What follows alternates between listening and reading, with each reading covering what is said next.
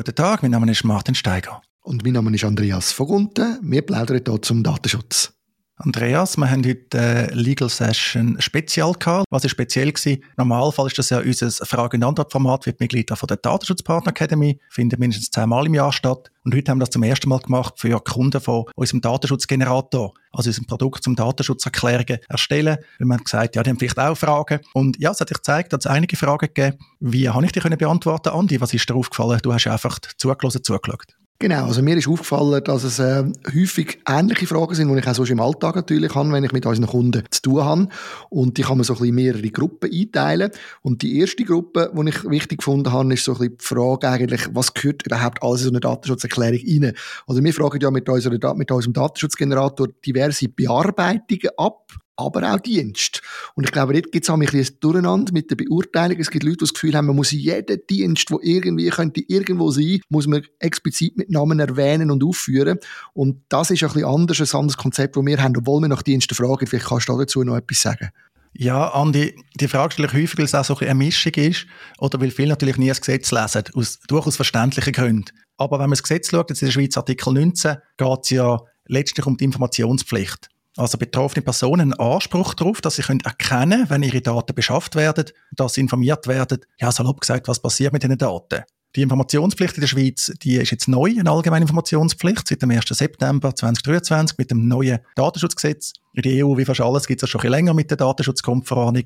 Also Datenschutzerklärung tun wir eigentlich veröffentlichen, um die Erkennbarkeit gewährleisten von der Datenbearbeitung, von der Beschaffung von der Daten und eben auch die Information können sicherstellen, letztlich auch Transparenz aber auch Informationen über die Rechte, die betroffene Personen haben. Also, dass betroffene Person zum Beispiel weiss, hey, ich habe ein Recht auf Auskunft und wo kann ich dann mein Auskunftsbegehren deponieren? Genau, und, und natürlich eben auch, dass man ein bisschen versteht als betroffene Person, und das finde ich, machen wir bei unserer Datenschutzerklärung sehr gut, dass man einfach ein bisschen weiss, was wird mit meinen Daten gemacht oder was kann alles gemacht werden. Und es kann dann natürlich helfen, zum Transparenz zu erhöhen, dass man den einen oder anderen Dienst halt angibt. Man muss das nicht, so wie du das erklärt hast, aber es hilft natürlich für mich als, als Nutzer von einem Dienst, wenn ich sehe, ah, die nutzen das CRM, die machen das so, dann weiß ich ein bisschen besser, was damit gemacht ist. Auch wenn ich vielleicht das Auskunftsgebühren stellen will, habe ich ein bisschen mehr Informationen. Ich glaube, das ist ein wichtiger Punkt, oder? Dass man die Transparenz erhöht mit dem Dienst, den man angibt. Ja, es ist so ein bisschen Gratwanderung. Also man hat zwei Sachen. Man hat vom DSG her einen Mindestinhalt. Identität und Kontaktdaten vom Verantwortlichen, kein Problem. Bearbeitungszweck kann man, wenn man will, sehr allgemein halten, wird im Normalfall tatsächlich allgemein gehalten. Dann allfällige Empfänger, die mindestens Kategorien, also wieder recht allgemein. Dann je nachdem auch Kategorien von den Personendaten, die man bearbeitet. Datenexport muss man erwähnen, also dass Daten ins Ausland gehen, auch was das für Garantien dann zum Beispiel sind mit unsicheren Drittstaaten.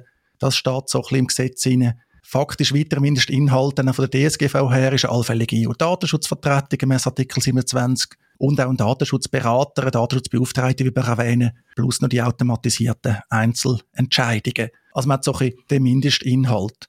Und in der Datenschutzverordnung im Artikel 13 dann nur, man müsse präzise, transparent, verständlich und in leicht zugänglicher Form informieren. Das sind ja offensichtlich Zielkonflikte. Darum macht man so ein bisschen wirklich eine Mischung aus allgemeinen Formulierungen, letztlich defensiv, muss man ganz klar sagen, weil die Datenschutzerklärung ist extrem exponiert. Also stärker exponiert auf der Website sind nur noch Cookie-Banner. Die sind ja auch häufiger Quatsch, haben wir auch schon das Thema gehabt. Aber eben darum defensiv, man will zeigen, hey, man macht das, man will auf der sicheren Seite sein. Und ja, das ist so eine Mischung. Und was jetzt die Drittdienst betrifft, das muss sicher nicht jeden Dienst, den man nutzt, erwähnen. Weder Dienste, die direkt eingebunden sind, noch Dienste hinter der Kulisse. Aber es gibt halt Dienste, die besonders wichtig sind, auch eben vom Umfang her von der Datenbearbeitung. Vielleicht haben die gute eigene Informationen veröffentlicht. Darum tun wir auch bei unserem Datenschutzgenerator ausgewählte Drittdienste zur Auswahl anbieten. Genau, ich glaube auch, es muss einem klar sein, oder, wenn man alle Dienste aufführt, dann ist das nicht unbedingt erhöhte Transparenz, weil dann wird es irgendwann mühsam, die jetzt lesen, das sehen wir ja auch bei diesen Cookie-Bannern zum Teil, wo ich kann auswählen was ich da möchte haben, das wird dann völlig unattraktiv, oder, das will ja gar niemand. Und darum habe ich auch das Gefühl, wir gehen da einen guten Weg. Und es kommen ja immer wieder Fragen, sind auch heute auftaucht, was muss man denn machen, wenn, man, wenn ein Dienst nicht aufgeführt ist, ist das ein Problem? Und das haben wir heute, hast du mehrmals gut können beantworten. Es ist kein Problem. Wir haben die Datenschutzerklärung, beziehungsweise du hast sie so formuliert, dass sie die grundsätzlichen Punkte, die wir einhalten in einer Datenschutzerklärung auch abfangt. Ist das richtig? Das ist das Ziel, ja. Man kann Sachen immer unterschiedlich machen, gibt es unterschiedliche Philosophien, zum Beispiel auch so das Beispiel, zum Teil sehen wir den Datenschutzerklärung so das Frageformat, so wer sind wir, welche Daten bearbeiten wir. Ich bin jetzt ein Fan, dass man so Titel macht, ich bin auch ein sehr großer Fan von Strukturen. In anderen Datenschutzerklärungen automatisch generiert, gibt es einfach ein Potpourri aus Baustein, quasi beliebiger Reihenfolge. Und ja, man muss halt überlegen, jetzt hat man so einen Dienst. Den Dienst nutzt man für einen bestimmten Zweck, also Bearbeitungszweck. Den kann man schon mal allgemein erwähnen, im Normalfall. Dann so ein Drittdienst, Empfänger im datenschutzrechtlichen Sinn ist er allenfalls gar nicht, weil es ein Auftragsverarbeiter ist. Also eigentlich gar kein echter Dritter. Und sonst hat Empfänger, wie wir in allgemeiner Form erwähnen. Dann je nachdem Kategorien der bearbeiteten Personendaten haben wir auch schon allgemein eigentlich abdeckt. Zum Teil ist es auch direkt sichtbar. Das gleiche auch der Datenexport ist auch allgemein abdeckt. Mit zur Absicherung ist man einfach sehr breit. Ja, dann hat man es eigentlich erledigt, hat man es erschlagen. Eben kann diskutieren, äh, ist das jetzt genug Transparenz, ist es verständlich genug? Wenn man zu viel in die Datenschutzerklärung nimmt, ist es dann wieder unverständlich und so. Also bis jetzt zeigt unsere Erfahrung, dass die Gratwanderung eigentlich recht gut gelungen ist, muss ich sagen. Sehr gut, das kann ich auch den Eindruck haben, wenn ich mit unseren Kundinnen und Kunden rede. Was allerdings heute auch ein Thema war und auch wieder mit der Informationspflicht natürlich zu tun hat, ist die Frage der Übersetzung. Also wir werden immer wieder auch mit der Frage konfrontiert, haben die Datenschutzerklärung bitte nicht auf Französisch oder Italienisch oder Englisch? Äh, ja, wie gehen wir mit dem um, Martin? Ja, das ist noch ein schwieriges Thema, weil du und ich würden natürlich gerne die generierten Datenschutzerklärungen in beliebigen Sprachen anbieten. Und das ist heute theoretisch auch nicht mehr so schwierig, es gibt ja die Übersetzungstools. Aber das geht eben gerade in beide Richtungen natürlich, weil die Übersetzungstools können heute alle einsetzen. Also können unsere Kunden einsetzen und können auch betroffene Personen einsetzen. Natürlich, es ist klar, eine Datenschutzerklärung kann ihren Informationszweck nur erfüllen, wenn eine betroffene Person die kann lesen kann. Also wenn jetzt eine Website x-sprachig ist, aber die Datenschutzerklärung nur auf Deutsch veröffentlicht wird, ist die Wahrscheinlichkeit hoch, dass es Personen gibt, die die auf Deutsch nicht verstehen. Das ist natürlich so. Und dann verfehlt die Datenschutzerklärung ihren Zweck. Wobei man das übrigens sehr häufig sieht. Also es gibt sehr viele mehrsprachige Websites, wo dann Datenschutzerklärung und auch andere Rechtstexte, die vielleicht noch wichtiger sind, AGB oder so, natürlich nicht in allen Sprachen verfügbar sind, was in der Praxis erstaunlich selten ein Problem ist. Und was machen wir jetzt mit dem? Äh, wieso tun wir jetzt nicht einfach x Sprachen anbieten? Aus meiner Sicht sind wir einfach noch nicht am Punkt, wo sich der Aufwand für uns lohnt. Also es ist ein Mehraufwand, das ist klar, auch mit KI und allem ist ein Mehraufwand. Und wir sehen das auch im Kontakt mit Kunden, dass eben das Bedürfnis zwar zum Teil vorhanden ist, aber nicht in einem grossen Stil. Das hat aus meiner Sicht einen einfachen Grund. Unsere Kunden, die mehrsprachig unterwegs sind, sind ja nicht nur bei der Datenschutzerklärung, sondern bei allen Themen. Also sie müssen mit dieser Mehrsprachigkeit ja ganz unabhängig von der Datenschutzerklärung schon können umgehen Genau, also wenn, wenn jemand den Wunsch hat nach einer Datenschutzerklärung in einer anderen Sprache, dann wird die Website sowieso ja bereits in dieser anderen Sprache angeboten und das bedeutet, dass die Firma, der Kunde eigentlich eine Infrastruktur, wie du das genannt hast, also die muss eigentlich schon einen Prozess haben für die Übersetzungen und so weiter, schon jetzt und darum gehe ich auch davon aus, müsste das eigentlich machbar sein. Und man kann natürlich, selbst wenn man jetzt da ein bisschen äh, pragmatisch unterwegs ist, ja, für Schlussendlich kann man natürlich auch unsere Datenschutzerklärung mit Hilfe von diesen neuen Tools wie DeepL oder auch, auch ähm, ChatGPT oder oder so kann man die natürlich übersetzen, die KI-Tools, vielleicht eben eher DeepL äh, ins Auge fassen oder andere Übersetzungsdienste, die für das spezialisiert sind und da kommt recht gute Qualität raus.